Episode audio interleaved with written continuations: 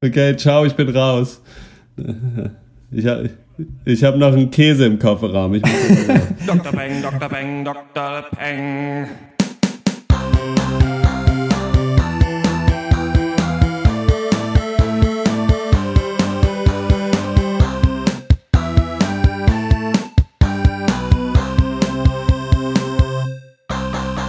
Hallo und herzlich willkommen zum 60. Pankers, unserem wöchentlichen Film- und Serienpodcast von drpeng.de Pop und Geist. Hashtag wir hassen Filme. Heute reden wir über das Hip-Hop Martial Arts Musical Tokyo Tribe, das Familiendrama Strangerland mit Nicole Kidman und Hugo Weaving sowie die Netflix-Miniserie Residue mit Osha und Ramsey Bolton aus Game of Thrones. Mein Name ist Dr. Schwarz und wie immer rede ich mit Dr. Eck. Hallo. Dr. Snips. Hallo. Und Dr. Loco. Jo, hi. Hi, es ist Mittwochabends ganz spät. Wir nehmen den Cast sehr früh auf, weil wir am Wochenende alle verreisen, aber alle zusammen. Wir verbringen ja. ein wunderschönes, romantisches Wochenende zusammen. Und ähm, Max Ole, du bist schon im Ferienhaus mit unseren ich anderen vielen Freunden. Wir kennen noch mehr Leute ja. als nur uns. Es ist Full House, ich sag dir es. Ne? Also ich, man ist ja der Hahn im Korb, es sind so viele heiße Mädels so am Start. Heiße es, Männer. Es, es geht drunter drüber. Ich habe mir kurz mal trotzdem ein bisschen die Zeit genommen für einen Pencast. Ne? Den möchte, unsere Zuhörer freuen sich jede Woche drauf, wie es ne? sonntags muss sein zum Frühstück mit der Familie, Pencast muss an. Also komm ich, bringe ich mich auch gerne mal ein bisschen ins Schwitzen. Auch, äh muss man aber spät frühstücken, um den Pencast zu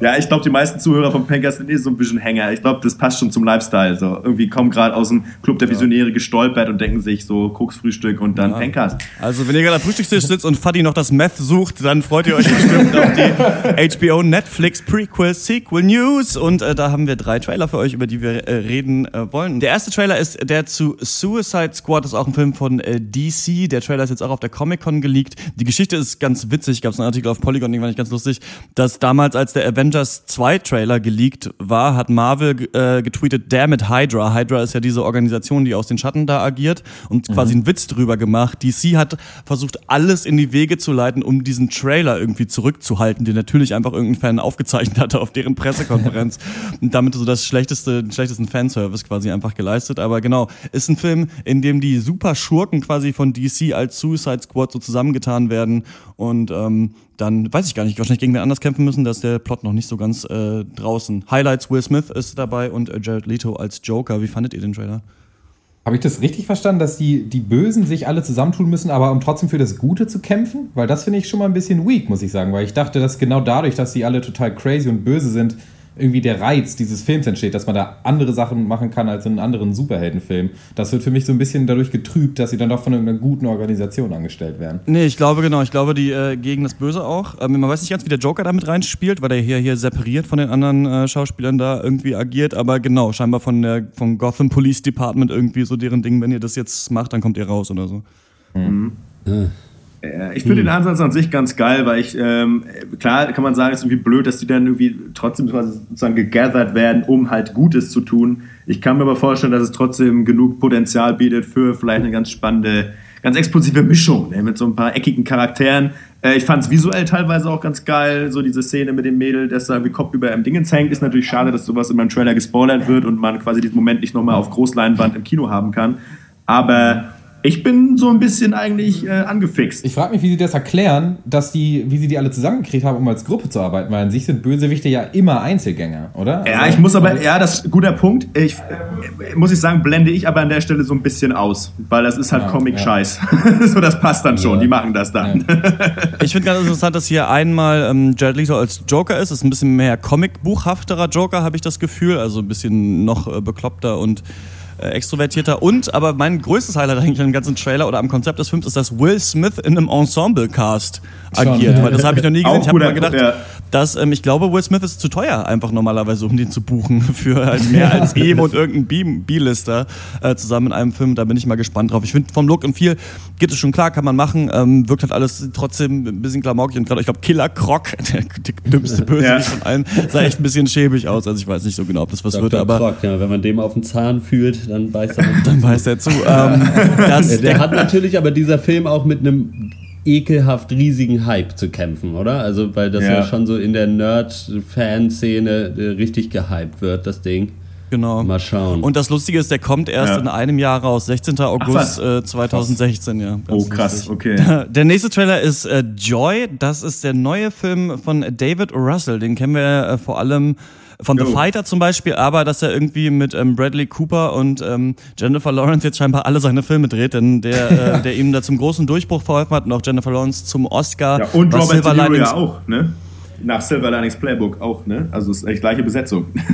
Genau, Robert De Niro auch, ist auch bei Ja. Silver Linings Playbook dabei. Ähm, Jennifer Lawrence hat einen Oscar bekommen für die Rolle in Silver Linings Playbook. Ein Film, den Jo. ich eigentlich doch sehr gut fand für einen Liebesfilm. Ja. Ich habe immer gehört, Ja, äh, Lo- Love Actually ist so der Liebesfilm für Leute, die keine Liebesfilme mögen. Den fand ich richtig scheiße. Silver Linings Playbook, würde ich sagen, ist vielleicht der. Dann gab es noch American gut. Hustle, fand ich ein bisschen overhyped, habe ich aber auf Deutsch Ja. geguckt. Ähm, und äh, jetzt eben Joy, so eine Reise einer Frau, die dann äh, zum, wie heißt es auf Deutsch, Matriarch wird ihrer ähm, Familie auch wieder Bradley Cooper und äh, Robert De Niro äh, in wichtigen Rollen und Jennifer Lawrence in der Hauptrolle als Joy. Wie fandet ihr den Trailer?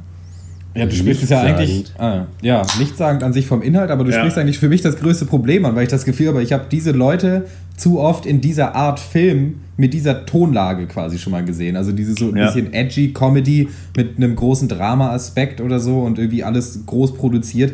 Ich weiß nicht, ob da nicht vielleicht irgendwas nur äh, durchexerziert wird. Also irgendwie so richtig von, von einem kreativen Angle hat mich das überhaupt nicht gecatcht, muss ich sagen. Ja, Trailer mega, also ziemlich nichtssagend, hast du ja auch schon erwähnt. Ähm, mich hat er so erstmal auch nichts äh, gekriegt, ähm, und, aber das kann, ich weiß auch nicht, inwieweit ich mich jetzt davon abblenden lassen, dass es mich schon wieder ankotzt, dass da eben halt, wie auch schon angesprochen, Jennifer Lawrence, Bradley Cooper und Robert De schon wieder dabei sind. Ähm, äh, ja, ich, ich, ich weiß nicht. Und ich auch eigentlich nicht, ich, ja gut, ich habe verstanden, okay, äh, am Anfang des Films wird wo gesagt, so ja, bla bla, das und das wird dein Leben sein und am Ende kommt es dann doch ganz anders. Aber abseits, abseits der Information, dass es dann nicht so kommt, haben wir eigentlich nicht mehr bekommen. Und insofern kann ich nur sagen, ja, mal gucken, keine Ahnung. Ja, würde ich auch sagen. Es ist halt auch Ist so ein halt ein Teaser-Trailer. Trailer. Ne? Viele zusammengeschnittene Bilder könnt ihr euch angucken. Ich werde die Trailer auch alle im äh, Artikel des Pancards posten und dann äh, sehen wir mal wahrscheinlich, Ja. was dabei rauskommt. Ähm, ist halt so ein Typ, der nur noch Filme macht, die scheinbar Oscar-Contender werden sollen. Und wenn sie da tatsächlich zu so einer super starken Frau äh, heranwächst, wäre das ja so ein bisschen mal was Neues. Muss man mal schauen, wie doll das so Oscar-Bait einfach nur ist. Ne? Der nächste Trailer ist der äh, zum Sherlock Christmas Special. Sherlock ist ja so eine ähm, Miniserie. Na, was heißt Miniserie? Miniserie, die jedes Jahr fortgesetzt wird. Jedes Jahr gibt es quasi drei Filme. Es gab drei Staffeln. A, drei äh, Serienfolgen in Spielfilmlänge auf der BBC mit äh, Benedict Cumberbatch und Martin Freeman in den ikonischen Rollen des Sherlock Holmes und des Watson. Und ähm, jetzt ist äh, der Clip raus vom Christmas äh, Special für die Serie. Und da sieht man, dass sie jetzt tatsächlich, weil es ja vorher so ein Modern-Day-Setting war, in dieses tatsächliche äh, Sherlock Holmes-Setting reingehen. Also zu der tatsächlichen Zeit im viktorianischen London. Wie fandet ihr den Trailer? Ja, also die Frage, also ich habe äh, Sherlock komplett gesehen. Ich finde es auch eine grandiose Serie, die ich jedem empfehlen würde. Ich habe nicht ganz verstanden, ob das jetzt in das Universum mit ein, reinspielen soll oder ein komplett unabhängiges Special ist, was irgendwie so einer Alternate Reality sich bedient. Aber auf jeden Fall ähm, fand ich es interessant, wenn auch nicht besonders lustig, dafür, dass es lustig sein sollte. Aber der Serie gebe ich auf jeden Fall immer den Benefit of the Doubt. Den Ihr habt das beide nicht gesehen, ne? Ja. Nee. Nee. Wart ihr davon jetzt Nee. abgeturnt oder eher angeturnt?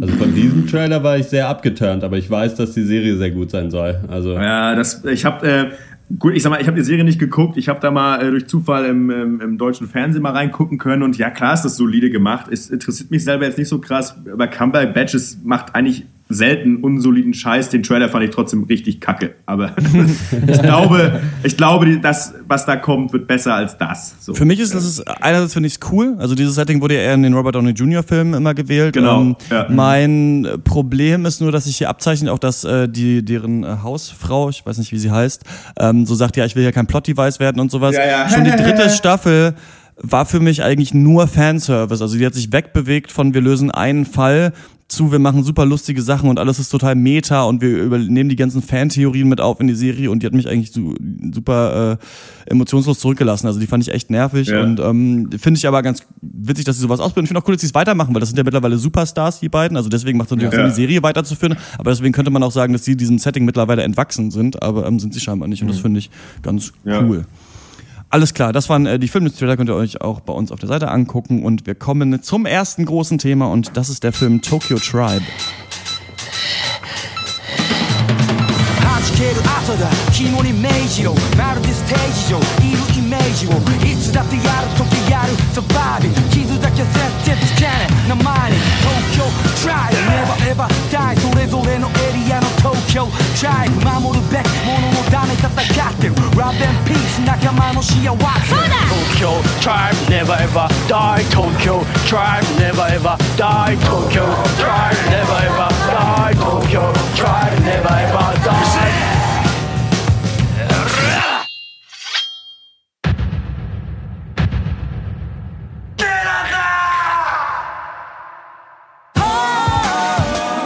すぐ東京ドライブ全員集合だ。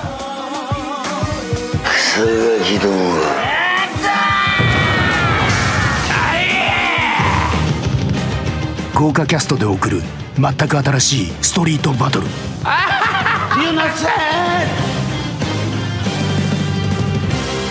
どうぞどうぞ。犯してくださいな。この人おかしいよメラちゃんマジで。みんな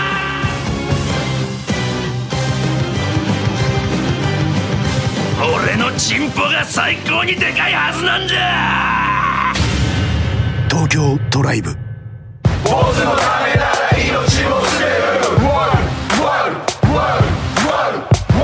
Ja, Tokyo Tribe ist eine japanische Manga-Verfilmung. Lässt sich, glaube ich, am besten beschreiben als 50% Hip-Hop-Musical, 30% B-Movie-Action-Trash, 20% Porno und äh, 180% What the Fuckery auf jeden Fall. Der Film spielt in einem äh, Tokio der nahen Zukunft, äh, das sich in äh, unterschiedliche Territorien aufgesplittet hat, die von verfeindeten Tribes kontrolliert werden. Und in diese Welt werden wir eingeführt von äh, unserem Host MC Show, ein äh, Hoodie-tragender Straßenjunge, der uns nach und nach alle Tribes und ihre Verbindungen und Verflechtungen und Beziehungen vorstellt. Selbstverständlich alles in Rapform, wie auch der gesamte Film in Rapform vorgetragen wird. Ähm, Schlüsselfiguren sind unter anderem äh, Kai vom friedvollen äh, Musashino Tribe, äh, sein Antagonist, der vollkommen abgedrehte Mera, der wiederum dem Kingpin Bupa äh, gehorcht, sowie die äh, abtrünnige Tochter des High Priests äh, Sunmi.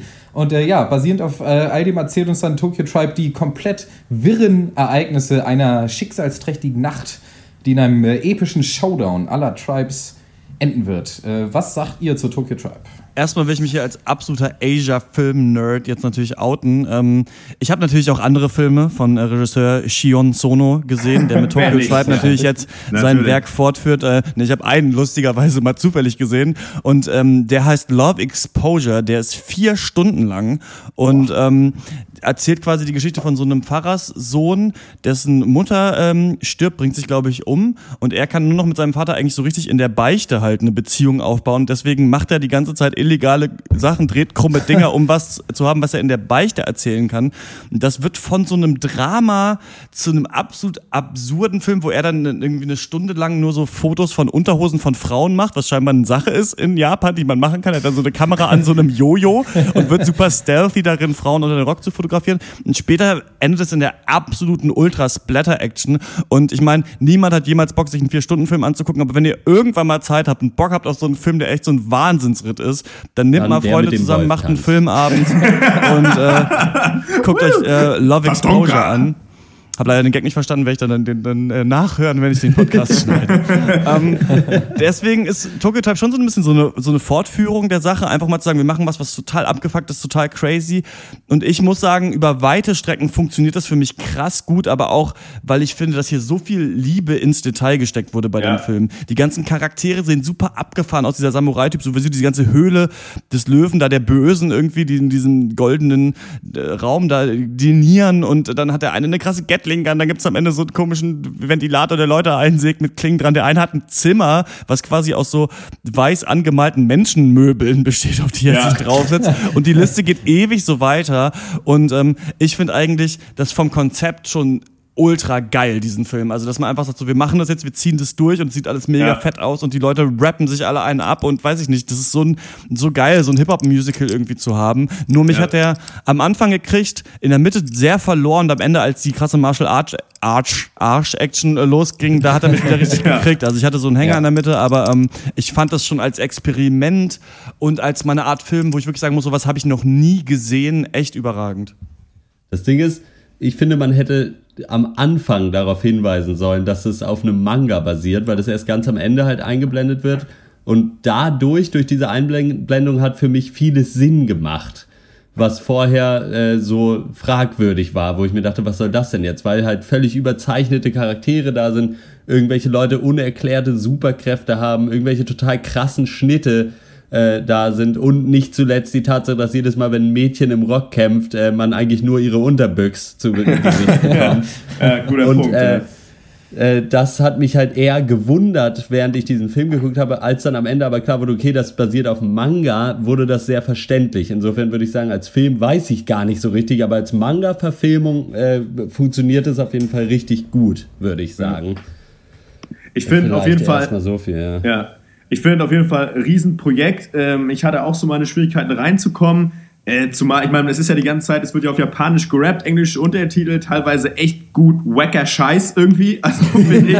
ähm, aber irgendwie float man so rein und ähm, ich hatte zwischendurch einen Moment, wo ich dachte, irgendwie, ey, was, warum muss ich mir diese Kacke hier jede Woche gucke ich mir hier Filme an und jetzt, jetzt auch das noch. Und Ja, aber ja. Tokyo Tribe hat es geschafft, mich zumindest, äh, da wieder reinzuholen, weil es eben visuell auch wirklich stark ist, was du gesagt hast, Dr. Schwarz, wahnsinnig viel Liebe zum Detail und da kannst du wirklich in vielen Bildern einfach was finden und es macht einfach wirklich, hat mir dann zunehmend immer mehr Spaß gemacht, mir dieses Wahnsinnsspektakel anzugucken, einfach dieses Rap-Musical und ähm, ich hatte am Ende eigentlich wirklich eine Menge, also mehr Spaß, als ich gedacht hätte und bin eigentlich mit einem guten Gefühl rausgegangen am Ende.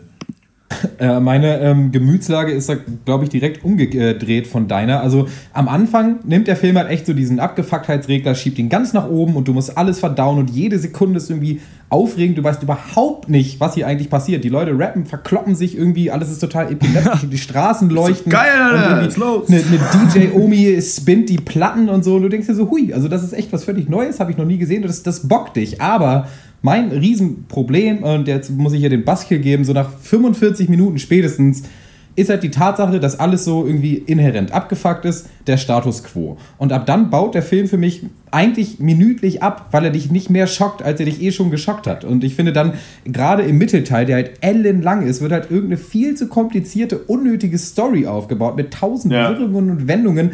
Und das hat mich einfach auf einem äh, Story-Level, auf einem Handlungslevel überhaupt nicht interessiert, weil es auch irgendwie wack umgesetzt war, fand ich. Und ich hätte mir halt viel mehr gewünscht, dass sie es, äh, weiß ich nicht, einfach sich viel mehr auf ihren Craziness-Faktor irgendwie berufen. Oder so, das war zumindest so mein, äh, meine Empfindung. Mein größtes Problem daran ist, dass ähm, nicht am Anfang eine Hauptperson etabliert wird, der wir folgen durch diese Welt, mit der ich mich dann identifizieren kann als Zuschauer, die auch diese ganzen Tribes nicht Ja. kennt. Also klar gibt es dann irgendwann diese Frau, die da mitgenommen wird und dann da prostituiert werden soll, dann aber sich als die super krasse Kämpferin rausstellt, was ich halt ganz, Ja. das finde ich halt ist so eine super geile, dumme Art des Pseudofeminismus, dass du halt hammerdoll immer auf Titten und Ärsche filmst und dann gibt's aber auch ein paar Frauen, die halt einfach 20 Typen verjacken und richtig aufs Maul geben.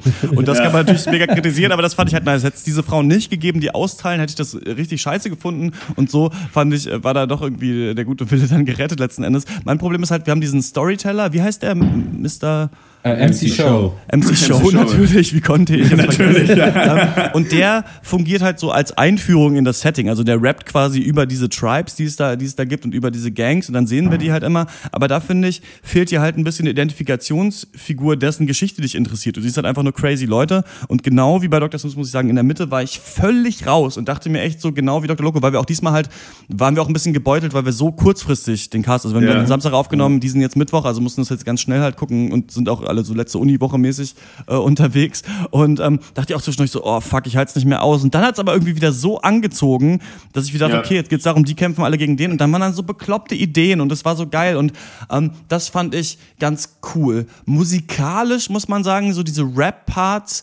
Also einerseits, ich habe ein paar Kumpels, äh, die, die machen so finnischen Rap. Ich glaube, diesmal werde ich auch deren Mucke hier in den Podcast mit reinpacken. Ähm, Ja. Hat mich das lustigerweise daran total erinnert, an einen finnischen Hip-Hop, so von der Aussprache und so. Aber da muss ich sagen, kann man halt schwer bewerten, wie gut ist das und Ja. sowas. Und ähm, was ich aber mir dachte, so, ey, fuck, ich will das unbedingt vom Regisseur von Victoria auf Deutsch sehen. Mit allen deutschen Rappern, die es gibt, die so unterschiedlichen Tribes. Und da irgendwie Alter. Jan Delay seinen eigenen Nummer. Tribe und irgendwie Sammy Deluxe ein und KKS. Jan Delay kommt da auf jeden Fall nicht mit rein, Alter. Das Auf jeden Fall mit rein, klar. Icy los? Ice, Alter, was ist mit dir los? Und äh, das, das Was ist ich, los, Alter? ich Was cool. Ist los? ihr die musikalische Seite des Films?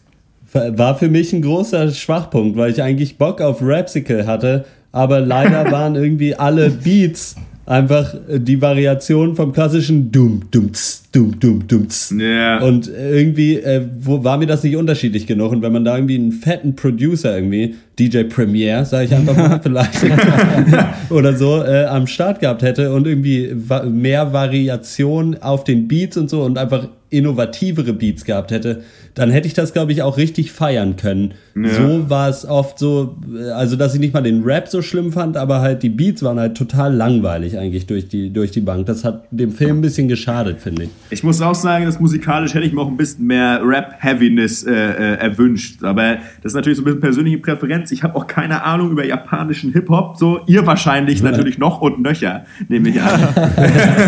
Ja, sicher. ähm, ja, das ist auf jeden Fall für mich auch ein Punkt gewesen, äh, weil ich auch so ein bisschen drauf gehofft habe, dass man halt mega auf jeden Fall irgendwie mit Bessen massiert wird. Und das ist auf jeden Fall auch ein bisschen für meinen Geschmack auch zu kurz gekommen. Ja, kann ich Dr. Eck zustimmen. denselben Film könnte man doch nochmal mit einfach dem, dem kompletten Back-Catalog von DMX vielleicht. Ja, wer- Auch in Amerika würde ich auch super, super gerne auch, auch, auch im Sehen. Ja, auf jeden Ich glaube, Fall. dass das lyrisch auf jeden Fall ziemlich viel verloren gegangen ist. Also einerseits ist es Ja. gut, dass sie sich Mühe gegeben haben, dass sich die englischen Untertitel auch reimen, zumindest teilweise. Aber andererseits kriegst du halt irgendwie einen ganz simplen Satz mit fünf Wörtern äh, halt als Übersetzung für einen ganzen Verse irgendwie. Und da denke ich mir, da ist schon echt viel vielleicht Ja. ähm, von, dem, von der textlichen Tiefe überhaupt nicht Das durchgekommen. kann schon Aber, sehr ja, gut sein. Ja. das Ja. macht wohl sein, ja. Hm, guter Punkt. aber Ja. mich hat der Film auch an äh, The Raid 2 erinnert. Könnt ihr mich an. Äh, Ja, auf jeden den Fall. haben wir ganz am Anfang mal Ja. Cast gemacht. Der macht ja eigentlich dasselbe und scheitert auch an derselben, an demselben Fakt. Also der nimmt ja das Martial Arts Genre, treibt es auch völlig auf die Spitze, wird aber genauso verwässert von einer viel zu komplizierten Story. Und genau äh, das äh, habe ich hier auf jeden Fall auch gesehen. Ähm, ähm, ja, aber was du auch sagtest, Dr. Snips, ähm, dass du halt meinst, so Mittelteil zieht sich viel zu lang. Ich weiß nicht, ich glaube, ich würde mich mal aus dem Fenster lehnen und sagen, wir sind alles keine Mus Musical-Freunde. Und äh, Ja, ja. ich glaube, dass das generell so ein Ding ist. Ne? Du hast halt am Anfang so ein bisschen Action und dann kommt halt so ein bisschen lamer Scheiße und am Ende knallt. Ich glaube, das ist halt, ich meine, ich weiß ja nicht, wer, ja, das ist halt aus, ja, nee, fuck, jetzt habe ich einen Satz angefangen, den ich nicht zu Ende führen kann. Scheiße. Die zu Ende führen will. Ja, ich weiß nicht, ob da, ich habe keine Ahnung, ich habe halt eh schon über meine Schwierigkeiten des Genres und ich glaube aber, dass das, was sie gemacht haben, trotzdem gut ist, auch wenn wir damit unsere Probleme haben. Ja, Dramaturgisch. das ist halt echt, das ist echt, das Mag sind Schwierigkeiten auf jeden Fall im Film. Um den französischen Philosophen Voltaire zu zitieren, Übersetzungen sind wie Frauen, entweder treu oder schön. Und äh, genauso wird das halt hier in den äh, Untertiteln gemacht. Die sind natürlich schön, aber bringen wahrscheinlich nicht das auf den Punkt. Fand ich aber auch, dass wenn die Untertitel sich reimen, man besser in den Flow reinkommt, dieser Tracks Ja. irgendwie so. Das fand ich eigentlich Ja. ganz witzig. Ähm, Ja. Ich, äh, ja, ich äh, bin mal gespannt, den äh, irgendwann vielleicht nochmal äh, im- auch im Kino zu gucken. Ähm, ich finde, dass äh, man als Experiment wirklich sagen muss, ist grandios, weil auch viele Sachen, ähm, die man jetzt so hinstellt als so Trash und Müll, da wurde sich schon Mühe gegeben. Da, man hat Ja. sich nicht nur ausgeruht auf den Trash-Faktor. Faktor. Allein von der Kameraführung, der Film fängt an mit einem, mit einem langen One-Shot, der so von den Dächern der Stadt runtergeht, wo verschiedene Leute anfangen zu rappen und ähm, so diese Tribes vorgestellt werden, das Setting eingeführt wird. Da sind überall so Straßenstände, das sieht genauso aus wie, weiß ich nicht, auch manchmal so, bei so- bei so Blade Runner, wo sich die Stadt so ganz nach oben stapelt und ganz unten Ja. sind dann so diese Nudelsuppenstände und so weiter. Das war irgendwie so cool, finde ich. Also, und Ja. es gab eben auch bei Martial Arts wieder so ein paar lustige Ideen. Einmal kämpfen da so Frauen in so einem Bambuswald in einem Haus drin, in dem aber so Klingen in den ganzen Bambusbäumen äh, stecken und so weiter. Und Ja. dann dürfen sie sich nicht schneiden und sowas. Also, da kommt dann halt immer, wie, wie das halt bei diesen ganzen Filmen, Martial Arts Filmen, ist halt irgendeiner mit einer noch bekloppteren Waffe rein, dann einer mit einer Gatling Ja. Da gibt es eine Szene, wo einer die Knarren rausholt. Das ist auch das Titelbild von dem äh, Oh ja. vom Podcast heute. Und dann anfängt zu ballern in so einem langen One-Shot. Hier ist auch so Sch Schläge, hauen eigentlich normalerweise rein und jemand liegt am Boden, was ich immer ganz nice finde. Und diese ganze Ebene, dass man sich eben auch noch gegönnt hat, wirklich gut choreografierte Martial Arts Craziness da reinzubauen, die hat's am Ende für mich dann noch gerettet. Ich hätte ganz gerne noch mehr Szenen gesehen, wo jemand rappt und kämpft gleichzeitig. Also man hätte noch ein bisschen mehr versuchen können, diesen, diesen, diesen Gag, dass hier gerappt wird, noch höher zu heben und das vielleicht noch ein bisschen krasser zu machen. Aber ähm, von mir gibt es trotzdem, muss ich sagen, acht von zehn Punkten für Ja, ganz einfach nur genau. für das Projekt. Acht von zehn ist mir für mich immer so, das ist auf jeden Fall ein besonderer Film und ähm, ich habe das noch nie gesehen. Ich finde, das ist super krass und ähm, ja, wahrscheinlich eher, um sich äh, zu betrinken und den mit Freunden zu gucken. Aber ähm, wenn ihr mal was völlig Neues sehen wollt, was ihr noch nie erlebt habt, dann guckt Tokyo Tribe. Ja, also ich. Äh, ah, bitte. Okay, äh, ich äh, gebe dem Film auf jeden Fall äh, kreative Visuals, klar, äh, da stimme ich auf jeden Fall zu und das ballert richtig in die Fresse. Aber ich, ich habe schon öfter proklamiert, ich sage es gerne nochmal, ich feiere Trash einfach nicht ab, auch wenn es gewollt trashig ist. Und äh, im Gegensatz zu Dr. Schwarz fand ich auch gerade die Martial Arts Szenen manchmal ein bisschen schlampig choreografiert und ein bisschen schlecht geschnitten. Und äh, für mich ist der, ging mir der Film einfach zu lange auf den Sack, also für zu lange seiner Laufzeit. Deswegen gebe ich äh, nur 5 von 10 Punkten. Äh, mir ging der Film auf jeden Fall, hat, hatte auch für mich seine äh, wirklich echt nervigen Momente. Ähm, ich habe den aber auch allein geguckt und das ist, glaube ich, echt auch nochmal eine besondere Ja. Herausforderung. Man sollte den wirklich nicht alleine gucken. Man sollte wirklich da, man auch. sollte da wirklich mit seinen Leuten abcornern, einen Pilz trinken und sich einfach mal darauf gefasst machen, aber zwei Stunden Spektakel sich zu genehmigen und dann kann man da eine Menge Spaß mit haben. Alleine ist das wirklich eine Herausforderung und dann kommt auch das ein sehr, kommt das, was halt auch Dr. Snip sagt, sehr zum Tragen. Klar, plotmäßig und so weiter ist da sehr wenig und wenn du es alleine guckst und wirklich dich nur auf den Film konzentrierst, dann kann das auch wirklich anstrengend und mühselig werden, sich das, also das zu genießen. Ähm, gebt euch das zusammen mit Leuten, dann habt ihr eine gute Zeit. Ich finde, geiles Projekt und deswegen von Dr. Loco heute siebeneinhalb von zehn Punkten. Ja, vom Extra gibt's äh, sechs von zehn. Ich finde auch als Experiment ist es wirklich gelungen, aber was am Ende übrig bleibt, ist für mich nicht gut genug als Film einfach.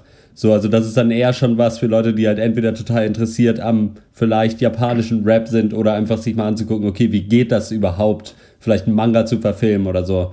Dann ja, dann ist es auch gut, aber so als Film insgesamt kann ich nicht mehr als sechs von zehn geben. Genau. Ähm, der ist jetzt ab dem äh, 16. Juli in den deutschen Kinos. Wenn ihr eine Jo. Meinung dazu habt, dann äh, tweetet uns an, at drpeng oder schreibt uns eine Mail an drpeng.gmail.com. Und was ich hier nochmal kurz betonen möchte, ist, klar, mag nicht jedermanns Sache sein, aber der ist jetzt in den deutschen Kinos und das wird man nicht oft erleben, sowas. Also, dass Ja, sowas in stimmt. den deutschen Kinos ist. Also, wenn ihr, wenn ihr ein bisschen interessiert daran seid und eine Möglichkeit habt, der bei euch in der Stadt läuft, dann geht, holt euch eure Freunde zusammen, ähm, weiß nicht, kauft euch ein paar Getränke und zieht euch den mal rein. Ja. Ihr werdet das auf jeden Fall nicht komplett bereuen. Denn wie du sagst, wenn man da mit Leuten reingeht, dann wird man diese Hänger in der Mitte nicht haben. Genau. Und das mal wirklich auf der großen Leinwand zu sehen, das ist schon Ja, ein denn der, der Punkt des Films ist wirklich nicht sein Plot. So, das muss man aber mal wirklich sagen. Also, das ist wirklich, glaube ich, echt eine gute Zeit da auch ein bisschen einfach den wacken Scheiß abfeiern, der da abgefeuert wird. Also, ähm, macht das mal. Getränke nicht im Kino kaufen Genau. ist teuer und ungesund. So.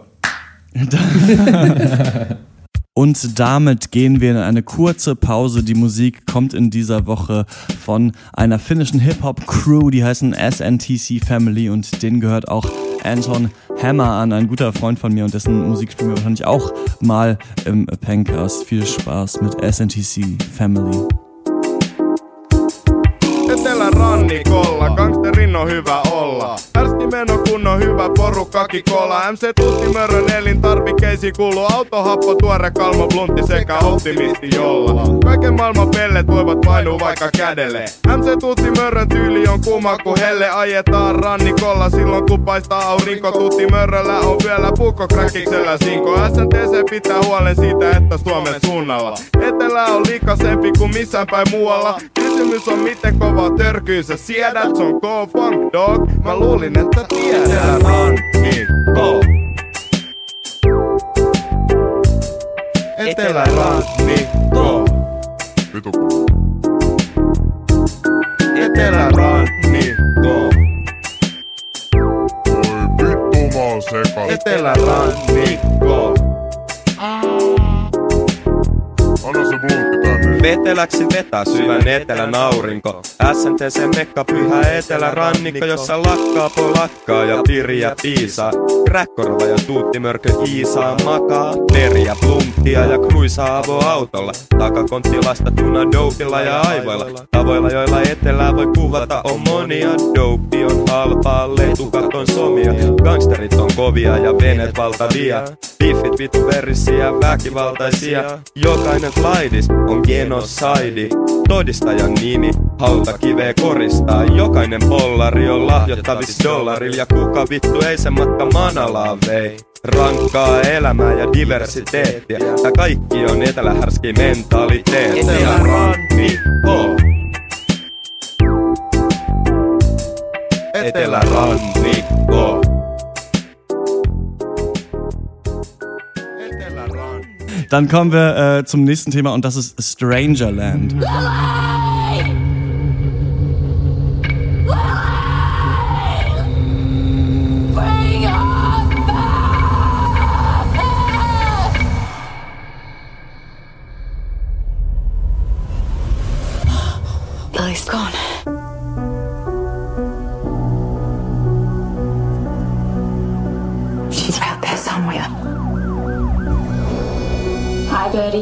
Would you put some clothes on, please? Lily's been missing before. Hello? His daughter's a whore. I reckon that girl's a goner. I have to tell you something. Why did you go out in the middle of the night? Why are you doing this? Because you're not doing anything! Stop.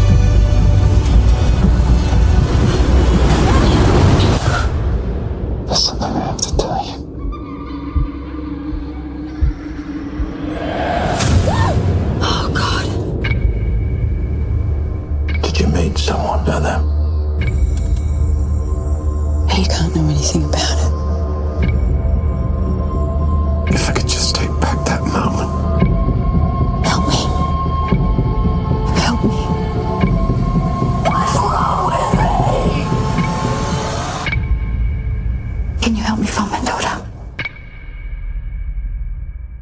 Strangerland ist ein australisch-irisches Drama und Kim Farrons erster Spielfilm. Für den hat sie sich direkt einige Hochkaräter an den Start geholt, nämlich Nicole Kidman, Joseph Fiennes, den kennt man hauptsächlich aus Shakespeare in Love, der ist auch der Bruder von Ralph Fiennes, sowieso die ganze Fiennes-Familie ist irgendwie bekannt, aber Ralph Fiennes kennt man als Voldemort, ein Concierge zum Verlieben aus Grand Budapest Hotel. Und außerdem ist Hugo Weaving auch noch mit von der Partie, den kennen wir als Agent Smith aus Matrix oder Elrond aus Elrond? Ja, Ron? Elrond, ja. Ron.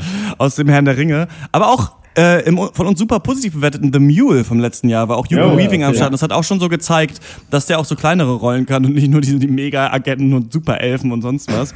Und ähm, genau, die sind da mit dabei. Der Film hat nur einen Limited Release gehabt und äh, kann jetzt seit dem 10. Juli auf so Video-on-Demand-Plattformen angesehen werden. Also zum Beispiel auch auf iTunes. Ins Kino wird der hier wahrscheinlich nicht kommen. Worum geht's?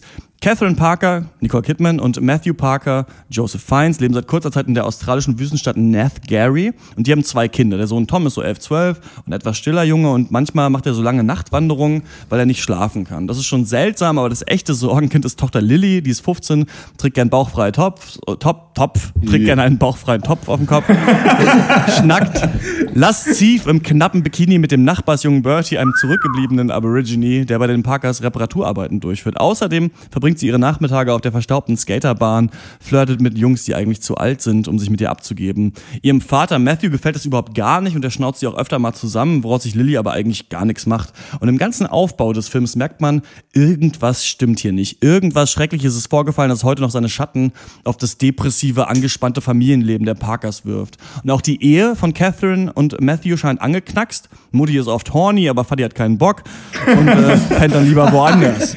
Und als er sich in einer Hut. lauen Sommermacht aus dem Haus stiehlt, sieht er, wie Lily und Tom die Kinder in der Nacht verschwinden. Am nächsten Tag tobt ein schrecklicher Sandsturm und die Kinder waren nie wieder gesehen. Zeit für Detective David Ray, Hugo Weaving, die Fährte aufzunehmen und das düstere Familiengeheimnis der Parkers zu lüften. Meine Frage an euch, outet sich Strangerland als schöner fremder Mann oder versucht einem dieser Fremde nur mit Hubba Bubba und Chubba Chups in seinen dreckigen Van zu locken? Ja, zweiteres und dann schafft er es aber nicht. Also dann macht er so schlecht, dass du die Süßigkeiten ablehnst und wieder nach Hause gehst. Ähm, für mich der Film absolut frustrierend, muss ich sagen, weil er so gut anfängt. Das ist der Grund. Er Ja. hat alle Ansätze Ja. eines guten Dramas. Das Setting, Charaktere, Hauptkonflikt. Hat alles funktioniert. So gerade die, ähm, die, diese frühreife, ultra rebellische Teenage-Tochter, die war für mich super. Die hat das, ich konnte mich da wirklich auch teilweise mit identifizieren. Ich war ja auch mal ein, ein kleiner Racker. Ultra äh, heiße auch- Tochter. Ja. ja, trag immer noch gerne baufreie Tops. Ähm, nee, die, äh, diese staubige Kleinstadt äh, in dieser in, in der letzten Ödnis, ich fand, das war total gut eingefangen Hammer, ja. von der Atmosphäre. Aber der Film kommt eben nie über seine Ansätze hinaus. Und was er, was er nicht schafft, ist irgendeine Form von Komplexität aufzubauen. Also weder auf der Story-Ebene, das muss ja nicht sein, das kann ja abstrakt sein, aber eben auch nicht auf der emotionalen Ebene. Und ich bin ganz froh, dass du, Dr. Schwarz, jetzt den Film zusammenfassen musstest, denn bei mir wäre es folgendermaßen äh, gewesen. Kinder verschwinden, Mutti wird immer trauriger, Fadi wird immer wütender, Ende. So, und mehr, mehr ist es halt nicht. So, und man, man sehnt sich so danach, dass irgendwie sich die Charaktere mal aneinander reiben oder mal irgendwas machen oder aus ihrer Lethargie ausbrechen, aber nichts passiert. Und deswegen, ja, für mich äh, ein, ein Experiment in Frustration. Ja, Eck, sag mal was. Ah, ja genau, Dr. Eck, du hast ihn gar nicht gesehen. Ach so, ach so, okay, ah, fuck, also, wenn fuck, ich Zeit fuck, hatten. fuck, fuck. Ich kann aber trotzdem was sagen. Ja, sag doch trotzdem Okay, was. sorry, sorry. Also nee, wir hatten wenig Ich Zeit halt- diesmal und du hast, musstest arbeiten, hast es nicht geschafft, ihn zu gucken. Ja, alles cool. Ja. Ich finde halt, dass, äh, dass das alles Schwachsinn ist, was Dr. Snips gerade gesagt hat, weil es eben klar. auch darum geht, gerade, dass sich die Leute eben nicht aneinander reiben. Ja. Alles klar. Ich, ich finde auch, ähm, es wird halt äh, viel angesetzt, was zu erzählen. So, es wird hier, uns wird hier gezeigt, so der Vater hat Probleme mit seiner Sexualität, die Mutter war halt auch mal so eine, so eine Draufgängerin, ne? ein loses Mädchen. Und ähm, ja, das kriegen wir irgendwie so vermittelt, dann auch so äh, in dem Zusammenhang, dass halt die Eltern so ein bisschen ihre eigene, so ihre eigene Sexualität reflektieren, ob ihrer Tochter. Aber ja, das kriegst du so mit, diese Ansätze, dass der, der, der Regisseur dir das mitteilen möchte und dann kommt da aber nichts mehr. Also der, die letzten anderthalb Stunden des Films kommen dann halt nur noch traurige Gesichter und ja, die Kinder kommen nicht zurück. Und das ist irgendwie nicht so richtig cool. Obwohl der Film handwerklich perfekt ist. Visuell supergeil, starker Anfang. Ähm, aber storymäßig, Plot, Charaktere, irgendwie hätte da noch eine, hätte da mehr stattfinden müssen, weil wir haben nur erfahren, okay, der, das Ehepaar struggelt mit sich selbst, mit ihrer Ehe, Sexualität, aber da kommt überhaupt, da gibt's dann, ja, das war's dann auch. So, da kommt, da wird dann nicht mal irgendwie der Ja. Weg gegangen über die nächste Hürde. So, mehr ist es nicht. Und das ist halt mega, das ist einfach zu schwach. So, das ist einfach zu dünn und wirklich schade, weil der Film so stark angefangen hat. Äh, Wir haben uns alle gewundert eigentlich. Also ich habe ja ähm, gerade ist auch wieder so eine relativ äh, Flaute im Kino und man guckt halt so, was, was ist denn so in Amerika Video on Demand mäßig, also was man hier auch auf jeden Fall gucken kann draußen. Und dachte ich echt so Film mit Nicole Kidman, Hugo Weaving, okay krass. Trailer sah echt cool aus. Ja. Und ähm, ich habe genau dieselben Probleme. Und das ist nicht mal, also auch, weil wir ja manchmal so den Ruf als irgendwie Hater haben Ja. und auch oft hier halt manchmal auch aus meinem Empfinden ein zu dolles Auge auf Plot und Plotentwicklung gelegt wird, Ja. weil man manchmal gucken Ja. kann, was ist denn noch in dem Film, muss ich sagen, hier ist es wirklich so und da stimmen wir überein mit ganz vielen Kritikern. Also alle sagen, Ja. so ab der zweiten Hälfte wird nichts gemacht und ich finde halt, der Film schafft es so geil, diese Familie aufzubauen, diese Probleme, die es gibt, dass du echt, dass du dich echt fragst, irgendwie, was ist da vorgefallen? Was, was ist in dieser Familie Ja. passiert, was dieses komische Verhältnis gemacht hat? Weil es kann ja nicht sein, dass die Tochter einfach nur irgendwie sexuell frühreif ist und der Vater damit nicht klarkommt, irgendwas ist passiert. Und wir, wir lernen das irgendwann. Und ähm, ich finde geil, dass der so ganz kurz und das ist super entspannt handwerklich umgesetzt in so einen Katastrophenfilm abdriftet mit diesem Sandsturm, der Ja. aufkommt, aber nie da zu viel Fokus drauf legt, sondern dann wird es wieder direkt zurückgenommen und sowas. Hugo Weaving finde ich super, dass er einfach Ja. diesen Polizisten spielt, der halt auch so selber seine Struggles Ja. zu Hause hat und so weiter. Und was der Film aber macht, äh, Joseph Fiennes finde ich ein bisschen, vielleicht ein bisschen fehlbesetzt. Ich weiß nicht, ob ich den, irgendwie habe ich den nicht so ganz abgekauft, dass er mit Nicole Kidman zusammen ist. Der wirkt mir viel jünger. Ich weiß aber nicht, ob er das ist. Ähm, aber ich fand sie auch stark, ich fand Ja. die Familie cool, ich fand den Konflikt auch geil. Es gibt da diesen, das ist kein Shitstorm, weil der Film nicht relevant ist, aber es Leute sagen halt, Nicole Kidman ist halt so, so zu, also Frauen sind alle halt nur so sexsüchtig in dem Film, ist mir scheißegal. Ich fand das geil, ich fand der Film hat auch ein paar Turns genommen, Ja. die ich irgendwie relativ erschreckend und widerlich fand, aber dann auch wie so, wie so ein bisschen aufreizend gleichermaßen. Das fand ich noch ganz cool. Aber mein großes Aber ist, der Film denkt, dass mit dem Setup alles getan ist. Also dass mit dem Ja. Setup des Konflikts das schon reicht, einfach nur zu zeigen, diese Leute haben diese Probleme und sie haben diese Probleme. Ja, genau, Einfach. ja, exakt. Und das nicht dann noch, dann musst du halt eigentlich mit dem Hammer kommen. Und hier wird auch zu oft gemacht, äh, diese, dieser alte Trick gemacht, mich hat das ein bisschen an Gone Girl erinnert, dieser Film. Es gibt so einen Ver, Ver, Fall einer Vermissten und der Vater ist sehr besorgt, aber die große Frage, die im Raum steht, ist, aber war der Vater nicht selber vielleicht schuld? Hat er vielleicht seine Ja. Tochter umgebracht oder sonst was? Denn wir sehen ja am Anfang, Ja. der Vater sieht, wie die Kinder weggehen. Genau. Er macht nichts, er arbeitet weiter in seiner Apotheke, obwohl die Kinder schon weg sind und vermisst sind und sowas.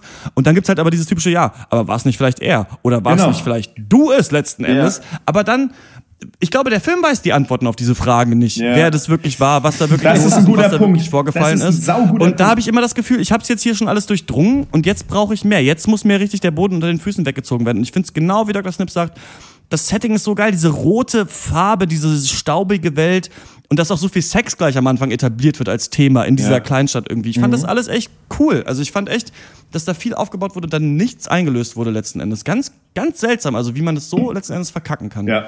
Ja, auf jeden Fall. Und äh, ein paar Worte zu den äh, äh, Schauspielern. Joseph Fiennes äh, habe ich äh, nachgelesen. Ist auch nur der, der Ersatz, denn eigentlich sollte Guy Pearce diese Rolle spielen. Oh, auf jeden, aus, ja. äh, aus Der The hätte- Rover. ja. Der hätte auf jeden Oha. Fall viel besser gepasst. Ja.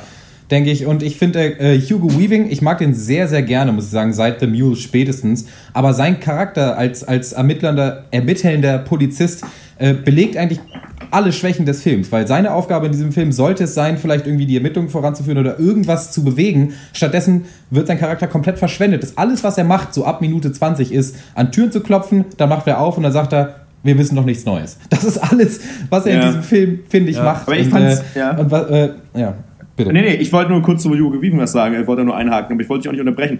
Äh, ich finde aber, dass Hugo Weaving trotzdem äh, für mich aber auch den Film so ein bisschen äh, an manchen Stellen zusammengekittet hat, weil das so ein bisschen der einzige Mhm. Charakter war, der irgendwie likable war, fand ich. Also ich, ich mochte Nicole Kidman auch. Also ich fand auch ihre schauspielerische Darstellung total geil. Ähm, aber ich fand, das war trotzdem so der einzige, bei dem man so ein bisschen mal so ein gutes und angenehmes Gefühl haben konnte. Wenn Hugo Weaving kurz mal da war, war eigentlich alles erstmal okay. Also war zumindest mein Empfinden. Ich fand das eigentlich total cool, wie sie ihn da platziert hatten. Ich fand, der hatte als Nebencharakter eine ganz interessante Wirkung, die man so nicht oft hat bei einem Nebenchar Nebencharakter eigentlich. Ähm, aber gut, du hast es offensichtlich komplett anders wahrgenommen, ist ja auch in Ordnung. Ähm, ja. Ähm, nö, ich kann, ich kann das auf jeden Fall nachvollziehen, was du sagst. Und auch zu der, dieser Ambivalenz, die Dr. Schwarz angesprochen hat. Ich glaube auch, dass, äh, dass es okay ist, wenn man als Zuschauer im Dunkeln gelassen wird, aber man hatte echt nicht das Gefühl, dass der Film selber weiß, was er Ja, eigentlich machen genau. will. Ja, was ja, er. Oder was seine tatsächliche Aussage sein will. Und deswegen driftet der Film auch teilweise ab in so ein total halbgares Mystery mit irgendwelchen Genau. Mystery-Elementen, obwohl Ja. der Film ja eigentlich ein pures Drama ist. Also Ja. gibt es dann anonyme Anrufe, wo einfach nur irgendwer in den Hörer röchelt und äh, solche Sachen, die einfach nicht sein müssen. Und wenn der Film sich vielleicht mehr auf seine Dramaseite äh, äh, irgendwie hätte bekennen sollen, oh Gott, was für ein Satz, ähm, wäre es auf jeden Fall äh, besser gewesen, meiner Meinung nach. Ja, auch dieses komische äh, Overdubbing, das dann immer so You find me, you and me und ihr Tagebuch, was sie dann finden und sowas. Und Ja, irgendwie, ja, ja. das Problem ist, dass am Anfang in ganz kleinen Gesten, die die Leute machen oder in so leichten Dialogen schon rauskommt, was das für Typen sind. Und dann Mhm. treibt der Film es auf die Spitze und zeigt dir, was das für Leute sind. Und das, denkt er, ist der Gag. Aber das ist doch was, worauf man hätte aufbauen müssen und was man dann nicht hätte Ja. ausformulieren sollen letzten Ja. Endes. Ähm, von mir gibt's der Film hat echt stark angefangen, aber von mir gibt's fünf von zehn Punkten. Fünf ist bei mir immer auch so, ich habe mich da gelangweilt äh, zwischendurch. Ähm, echt nischt gemacht aus der Prämisse. Echt scheiße. ey. Ich weiß nicht, keine Ahnung, so ein bisschen wie bei Good Kill auch, den wir neulich besprochen haben, aber ähm, da war nicht mal der Ansatz so gut. Ähm, hier echt, man fasst sich an den Kopf. Man guckt einen Film, denkt sich fünf Punkte auf IMDb, der muss ja echt scheiße Ja. sein, fängt an, denkt sich, ey, das ist doch richtig geil. Ich glaube, Ja. den finde ich richtig geil, da bin ich mal die Randmeinung. Dann denkt man sich am Ende so, nö, auf jeden Fall, genau. Fünf von zehn. Ja, ich gebe auch ähm, 5 von 10 und ja, äh, du sagtest, äh, oft kritisieren wir Story. Ich finde es okay, wenn man auf Story-Ebene vage bleibt, aber dann gib mir was anderes, dann gib mir eine emotionale Entwicklung und die ist hier halt auch komplett äh, stagniert irgendwann, eigentlich schon direkt ab Anfang. Und äh, ja, der Film ist leider von Anfang bis Ende gleich äh, und das ist irgendwie echt frustrierend. Ja, mein äh, Rat an alle auf jeden Fall, guckt Prisoners, ist eher... Hab ich auch gedacht, genau das, ja. Also das war so mein Vergleich, den ich im Kopf hatte. Der macht eigentlich von der Intensität her, schickt der Deni auf jeden Fall nochmal zurück in die Schule, diesen Film. Ja, äh, auch, meine ja, auch meine Empfehlung, äh, guckt lieber Prisoners. Ähm, es wurde hier wirklich alles gesagt. Ähm, es ist wirklich schade, dass äh, dieser Film es nicht geschafft hat. Ich kann es nur mal betonen, ich habe es ja auch schon mehrfach gesagt, der hat so stark angefangen und irgendwie konnte man es nicht fassen. So, was ist los? Es war so ein bisschen schade drum. Egal, mich hat das Ende trotzdem ein bisschen gekriegt, muss ich sagen. Das rettet aber nicht den Film. Ähm, ja, von mir äh, fünfeinhalb von zehn Punkten. Äh, äh, ja, keine Empfehlung, es sei denn, ihr habt viel Zeit und äh, ja, seid nicht, ja, weiß ich nicht, nee, nee. Weiß ich nicht, nee, ihr habt die Zeit nicht. Guckt Prisoners, fertig.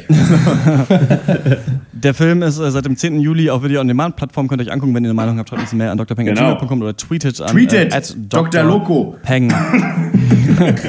und wir kommen äh, zum nächsten Thema und das ist die Serie One month since 236 people were killed in the New Year's Eve explosion at the Nightshade nightclub. Toxic contamination from an abandoned weapons facility several stories underground has spread beyond the blast site. Over five square miles of the city is now a quarantine zone. The evacuation was effective. The focus of our efforts now is to make the area safe for people to return. Just went crazy. Threw his wife out the window. Just Another day in paradise. You lost someone, didn't you? God. Anyone knows anything about New Year's Eve? I want to hear it. Someone knows something. What is going on? Leave it alone. It's the spouting whale that gets our food.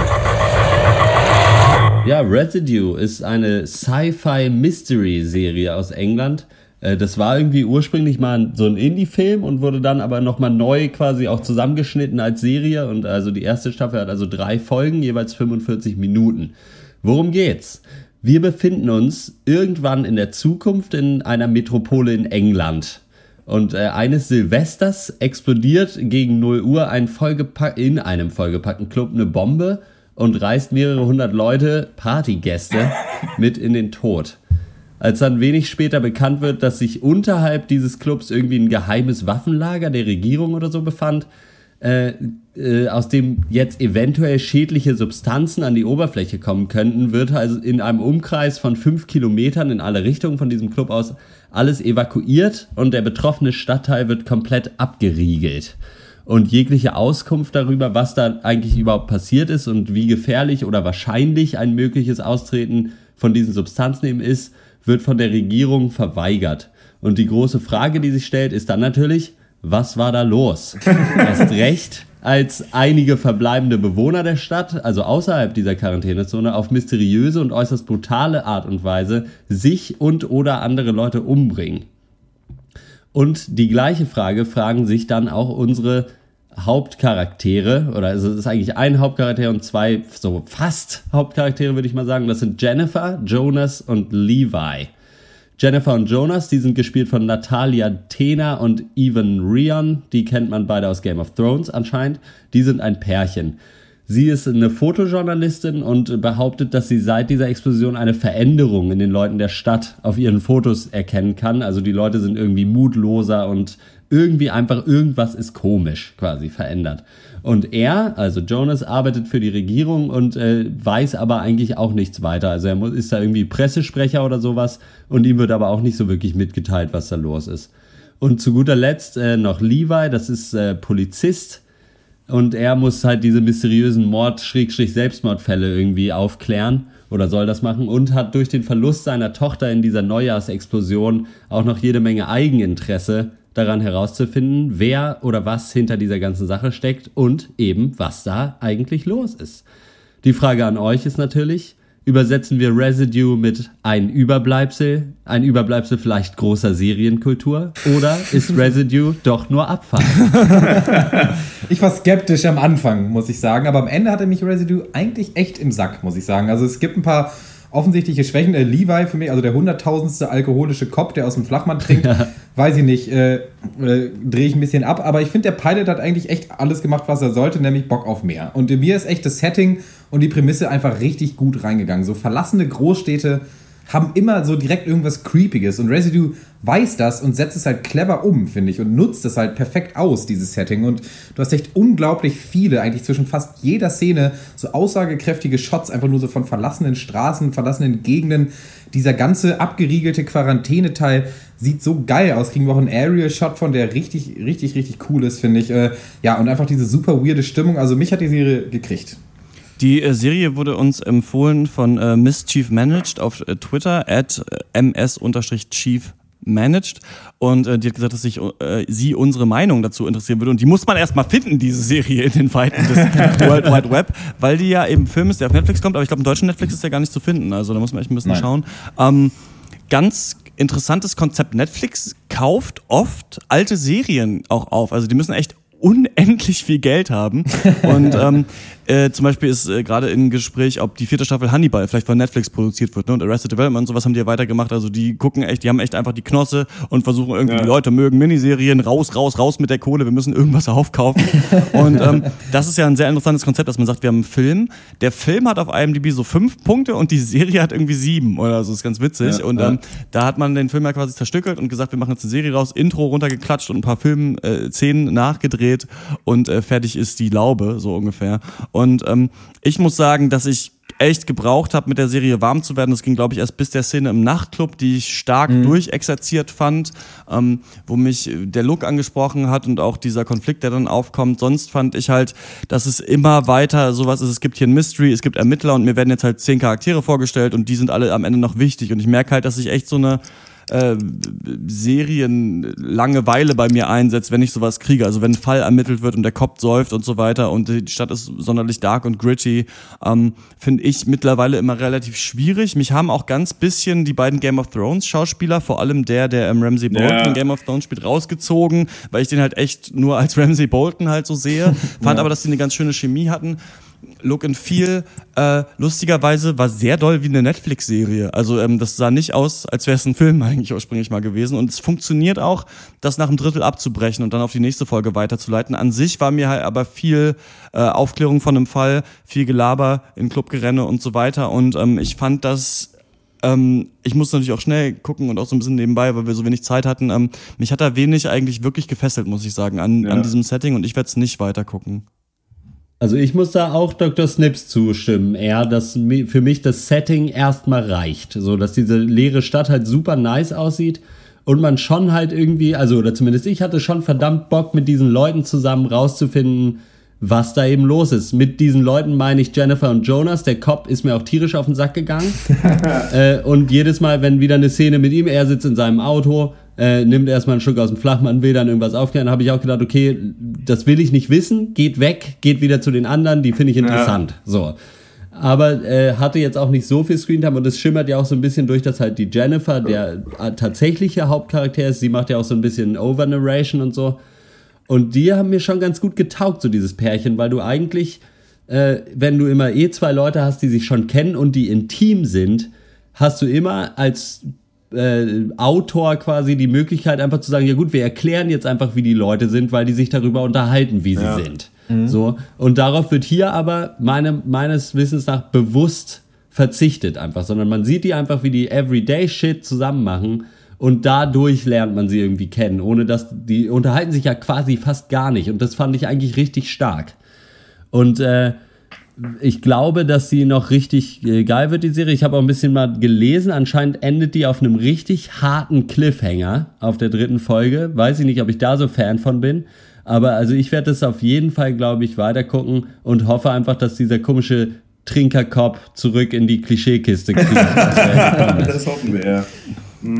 Also für mich ähm, bin ich raus aus solchen Serien, wenn sie zu cheesy sind. Aber ich finde, das ist hier nicht der Fall. Ich finde, hier wird eher versucht, stilvoll auch mit diesem supernatürlichen äh, Element dieses Residues, was sich irgendwie absetzt und dann die Leute irgendwie äh, in Gefangenschaft nimmt. Ich finde, damit wird gut, gut umgegangen und äh, auch spärlich. Also du kriegst halt nicht nur irgendwie irgendeine Moddergatsche, wie sich Leute gegenseitig abmetzeln die ganze Zeit, weil sie halt von irgendwas besessen sind. Das passiert halt zweimal, finde ich, äh, also jetzt in der ersten Folge. Und ich fand, das ist, so ein bisschen wie Mr. Robot. Das ist halt ein, eine simple Form, äh, dieses Genre umzusetzen, also Hacker-Serie und jetzt halt Mystery, aber halt skillvoll irgendwie. Und deswegen kann ich die Serie echt empfehlen. Genau, ähm, die ist in Gesprächen, eine zweite Staffel zu bekommen, die dann auch zehn Folgen hat. Hat sie mittlerweile, Ähm, glaube ich, schon. gibt es schon? Sogar. Nee, also die wurde schon verlängert. Okay, ja, aber genau, die zweite Staffel soll länger sein. Und ähm, Netflix selbst sieht so diese ersten drei Folgen eigentlich nur als Pilot dieser Sache an. Ähm, ich persönlich bin raus, mich hat es nicht äh, gecatcht. Mir ist es scheißegal, ob die Leute Zombies sind oder jetzt übernatürliche Fähigkeiten haben oder einfach nur scheiße aussehen und sich mal schminken sollten.